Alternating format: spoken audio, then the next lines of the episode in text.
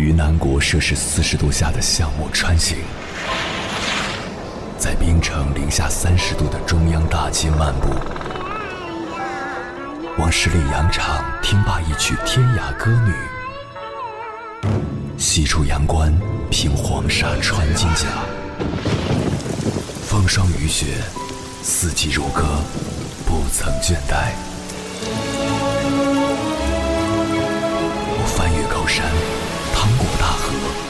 无所畏惧水深和火热，只为打破这千山万水的阻隔，与你相遇。我是英波，我在原来的地方等你，不见不散。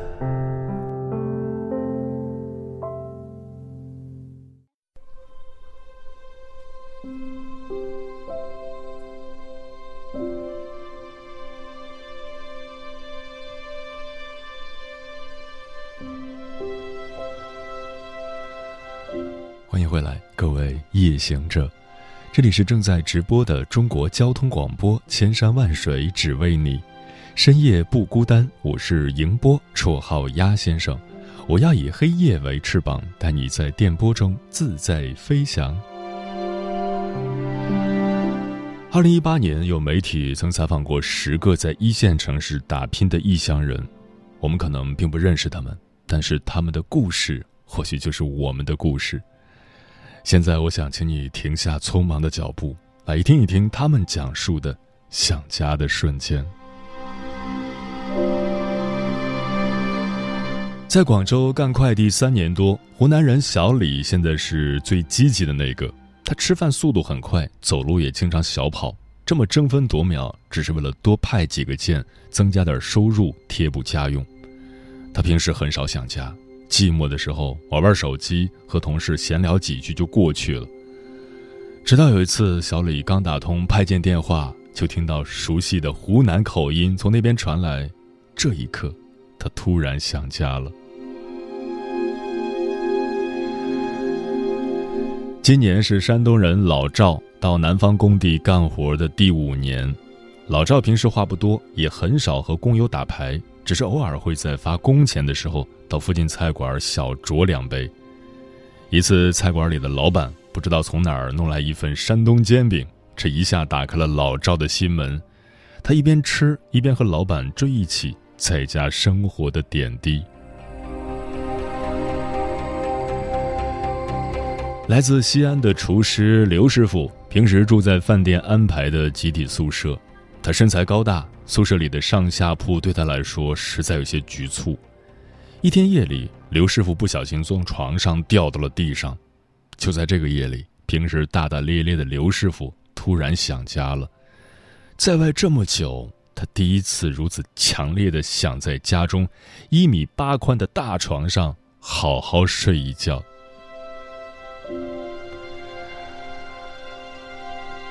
房屋中介孙先生是河北人，租住在北京的一个老屋子已经五年多了。因为全年无休，他的妻子有时也会带小孩来北京探望他。一次，他在出租屋给妻儿做饭时，由于线路老化，一开电磁炉就跳闸了。这一瞬间，孙先生突然想念起家中那个不会跳闸的柴火灶。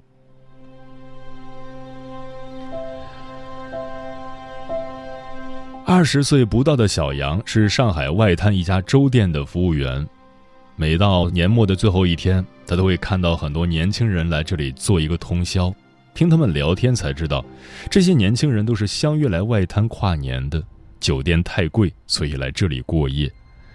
看见和自己年纪差不多大的年轻人们有说有笑，小杨突然开始想念家中的玩伴，还有那离开很久的故乡。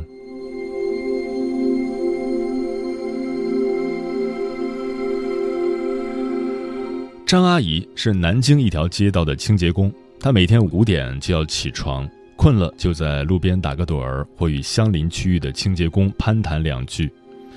有一次清晨打扫的时候，张阿姨发现远处结伴上学的孩子们，看到那些背书包的小家伙们迎面跑来，她一下就想起了老家的小孙子，这个以前还在自己怀里咿呀学语的小娃娃。现在会在电话里背新学的唐诗了。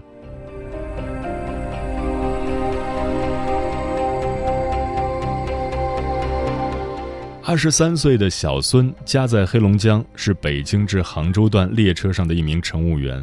他已经三年没回家了。常年的铁路生活让这个年轻人变得坚强而独立，平时也很少和父母交流，只是偶尔短信问候。有一年春运的时候，小孙看到不远处有一家三口向他走来，父亲和母亲一起牵着孩子的手，孩子不时顽皮地蹦起来，发出快乐的笑声。父亲和母亲低头含笑看着孩子，小心翼翼地往前走。看到他们，小孙仿佛回到了儿时待在父母身边的时光。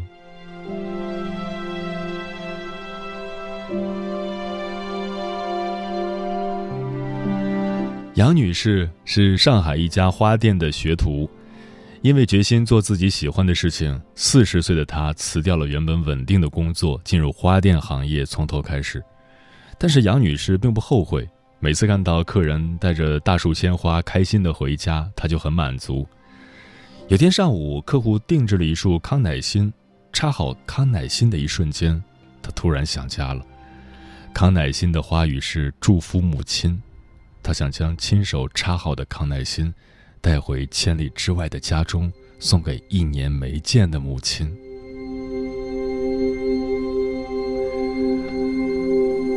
来自浙江的夫妇宋先生和吴女士在北京一家高校旁边租了一间小铺子卖小笼包，凭着不错的手艺，他们的生意也做得红红火火。除了不多的三张桌子，店里还摆了一个收音机。一天清晨四点多，夫妻正在准备馅料，身旁的收音机突然放起了和杭州相关的新闻。本来略带倦意的两人突然来了精神。他们停下手中的活，静静的听了一会儿。在这一刻，他们感觉自己离家很近很近。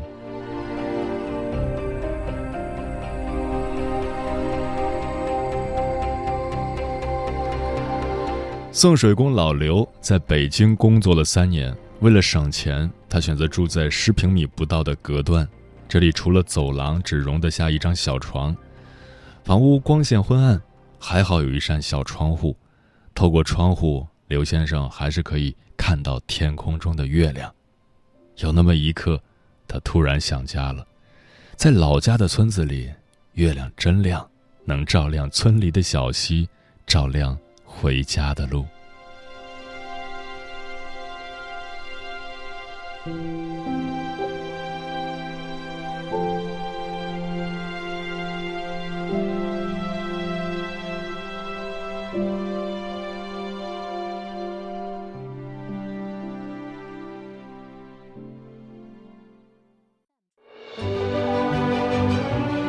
越过山丘，谁在等候？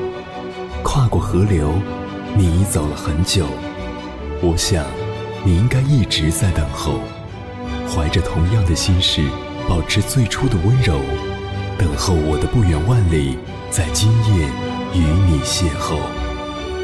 中央人民广播电台交通广播，千山万水只为你，夜上浓妆，月色正好。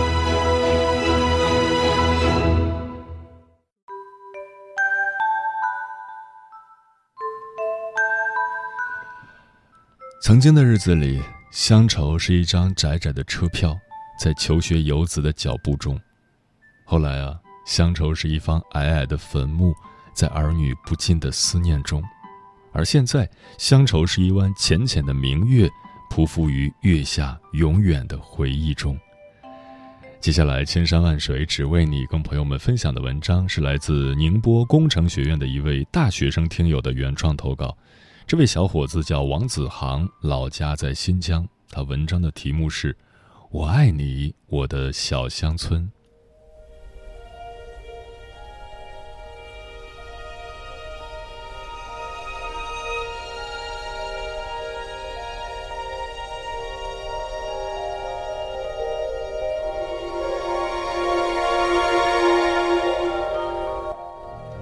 时隔经年。真正要写家的文章，思绪混乱，下笔无章，也只有写到家乡才能如此了。岁月如神偷，偷走了那些温情的岁月，也在不停的催促我赶路。路赶得远了，老家现在也是大片大片的模糊片段了。我的老家，你到底在哪儿呢？老家对爷爷来说是儿时逃荒的甘肃民勤。我出生在新疆木垒县，一个人出生的地方本应是他的老家或者他祖辈生活的地方。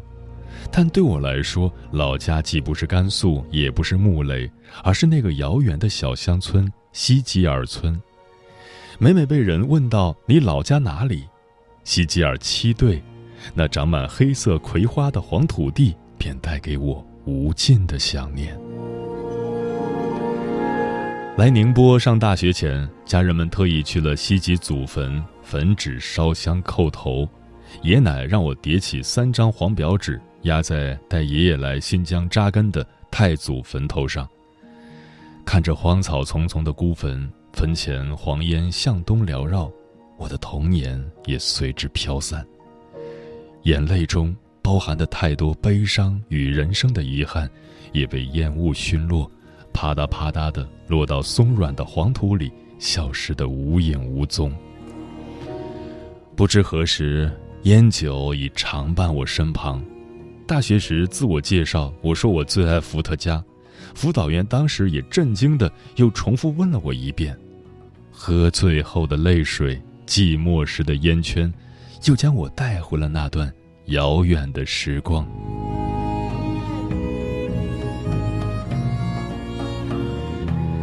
西吉尔村七队是上世纪包产到户划分的农村居民居住的小村庄，沿着进队的小土路走。最后一户便是爷奶家，犹记当时家家户户的勤俭与贫困都已经达到了极致的状态，一年四季吃水靠爷的扁担挑着桶去几十里外村里唯一的水井处担，吃盐放酱也不敢大把提鲜，代表一家门面的院门，并不像现在刷着红油漆或是装了高级防盗门那般气派豪华。时隔多年，我又记得那两扇镂空银色的铁门。那时门里的人看到门外骑摩托的夫妻，要问上一句：“上哪儿去？”看到骑驴赶着羊群回家的老头，也要喊一句：“回来了。”门外的人可以随时进来唠一唠家长里短，人与人之间的关系就是那么简单。三伏天的夏日的农村是最舒爽的日子。带着满身的燥热，一进那黄土和麦草混合的土坯房，鼻子里忽出忽进的满是麦草的浓郁香气。坐在四四方方的大土炕上，脱下奶奶做的千层底布鞋，晃着双腿，顺手拿起墙角处的绿皮西瓜，双手一使劲儿，瓜皮便啪啪的裂开，露出大块大块的糖水瓜肉。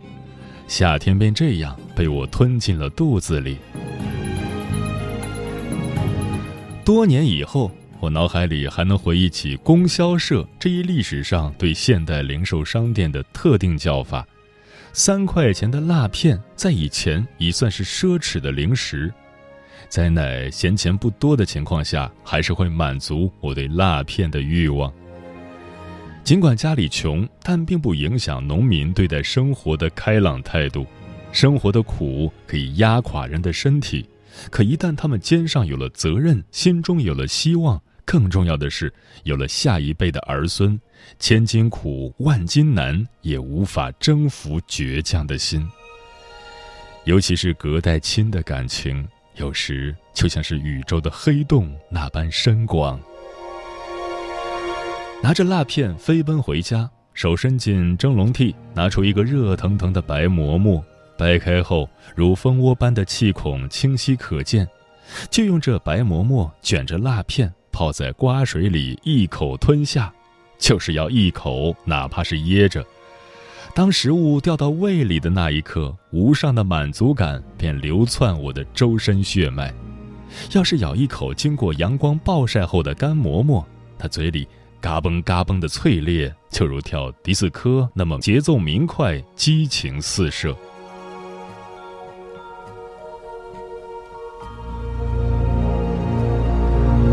寒冬腊月的北方农村爷在屋里架起烧煤的生铁炉子我就拿着火钳，看着炉内忽闪忽闪的火苗，焦急地等着火灭。灭了后，开始掏灰，掏完灰再挑选规则的煤块，把炉子填得满满当当的。这种常人看来无趣的活动，却是我的童趣。屋内的炉面上热一盘年节时的猪头肉。奶奶不断的加醋加葱搅拌，肉不时发出刺啦刺啦爆裂的声音。我往外望时，屋外的飘雪落满了爷的双肩，雪在继续下着，爷爷在哗啦哗啦不停的扫着。如若运气好，爷能在扫雪时打晕几只麻雀，炉火烤麻雀又是一道小美味。尿意激的我顾不得隆冬，光着屁股冲出屋外。用尿在雪地里浇个不规则的图案，回来经过炉前，手直接伸进盘子，抓起一片猪膘肉，一边吐气一边用手扇走热气，在奶的称骂中，还来不及擦进嘴角的油，跳上烧得暖暖的热炕，卷起被子，就这样享受着烟火人间的气息，无忧无虑地度过不用赋予任何意义的日子。时隔经年，我才逐渐体会到“若无闲事挂心头，便是人间好时节”的恬淡意境。行文至此，内心一股无名的悲情，已让我的眼角不自觉的红了。爷奶家在农村，当然少不了猪羊牛马，我尤其喜爱羊这一动物。小时候，我可以清楚地区分每一只羊的样子，并给它们配以各自的名字。没事儿就往羊圈里跑，趁爷不注意，赶紧抱起一捆苞米杆儿扔进羊圈。冬日里，会用自己小小的拳头一趟一趟的提起一桶桶刺骨的水，倒进羊槽，看它们一嚼一嚼的吃草，咕咚咕咚的喝水，我便可获得极大的满足感。现在想来，让我引以为豪的还是那时面对满院乱跑的羊群，奶奶带着一肚子怒气，也无法将他们赶进圈中。我光着屁股，一个箭步冲过去，嘴上吆喝着“待救”，手脚一起挥舞，不一会儿，这些乱窜的羊就顺从地进入圈中了。万物其实皆有灵性，小时候我心里感觉自己是和羊相通的。他们虽不会说话，却可以感觉到人对他们的喜欢与厌恶。儿时在田埂地头和爷一起放羊，路过的人若是喊一声“小子放羊呢”，那我便觉得是值得骄傲炫耀一整天的事。那时的想法真是简单，不曾想在逐渐长大成人的过程中，逐渐顾起了所谓的面子。有时也在欲望中沉沦，我不禁想到《小王子》里所说的：“大人们都忘了他们曾经是小孩的身份。”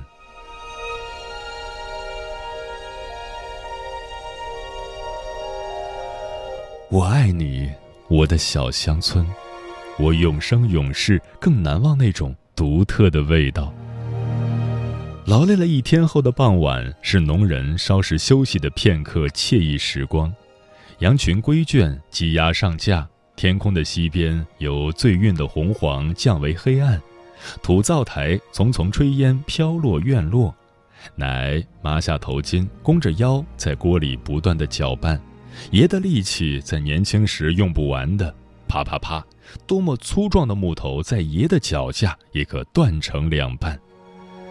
伴随着火苗的跳窜，我就数着一二三，直勾勾地盯着锅里。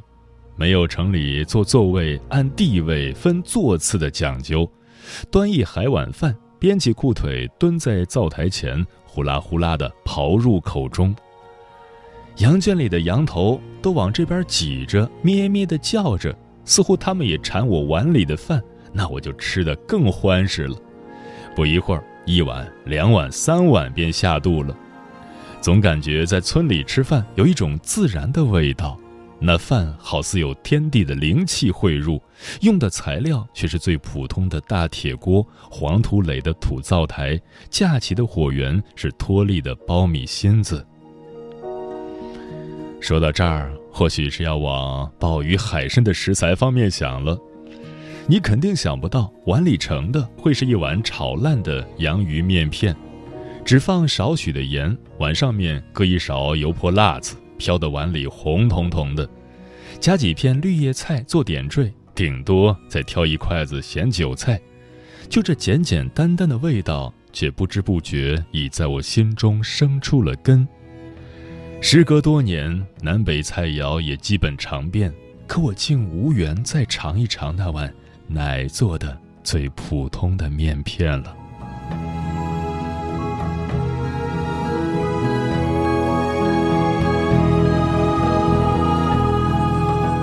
每到开学，回到城里的父母身旁，当老式大巴通过木垒河大桥时，看着逐渐接近的繁华县城，一个六岁的孩子不知为什么会伤心流泪。长大以后，当我真正远行，才体会到对土地的依恋是不分年龄、不分性别、不分高低贵贱的。不得不说，对童年的回忆。骨子里是忧伤的，但这种忧伤不是难过，是我站在时光的磨砺与重塑后再回首，不挂一丝复杂与繁荣的赤子之心再次活跃。面对人生的逆旅，可感悟到生命的短暂与蓬勃；放眼星辰，可感悟到自己的渺小与独特。纵时光多磨折，亦勇往前行。情到深处不能自已，翻滚的麦浪，旋风扬起的尘土，走在羊群后面的粪土味儿，戴着蓝头巾的奶的背影，时常随着呜咽的小河流入我的梦中，枕巾不觉已是湿了一片。时隔多年，童年埋在了西吉的老房子，我已成为他乡的游子。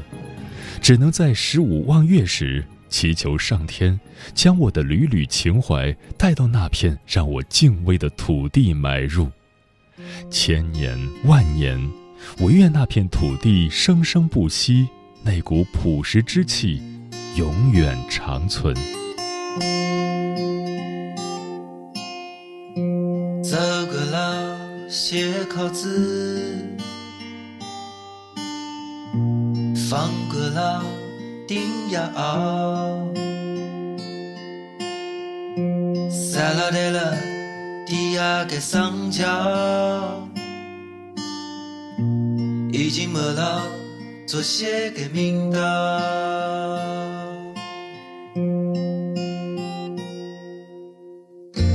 阵阵凉风吹。过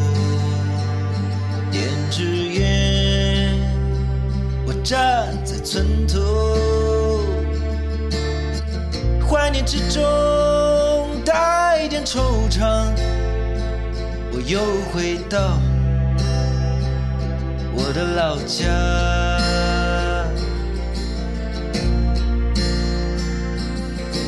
温馨平里大学长，大会堂里捉迷藏。五分钱的电影你看过几场？柳杉树下又有几人乘凉？我还怀念屋外的桂花香。爸爸希望我们如此茁壮。妈妈说：“你们长大后一定要住在城里的洋房。”这句话成了儿时的梦想。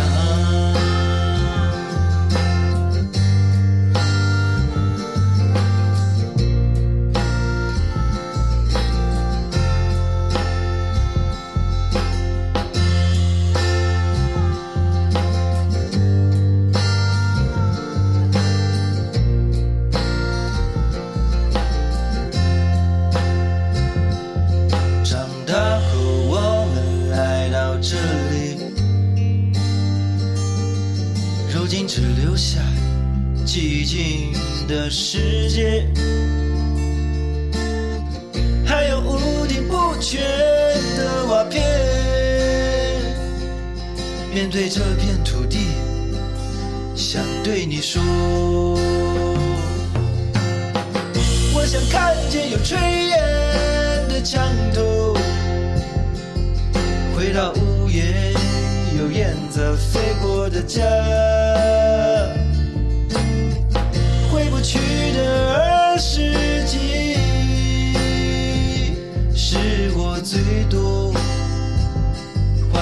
的故乡。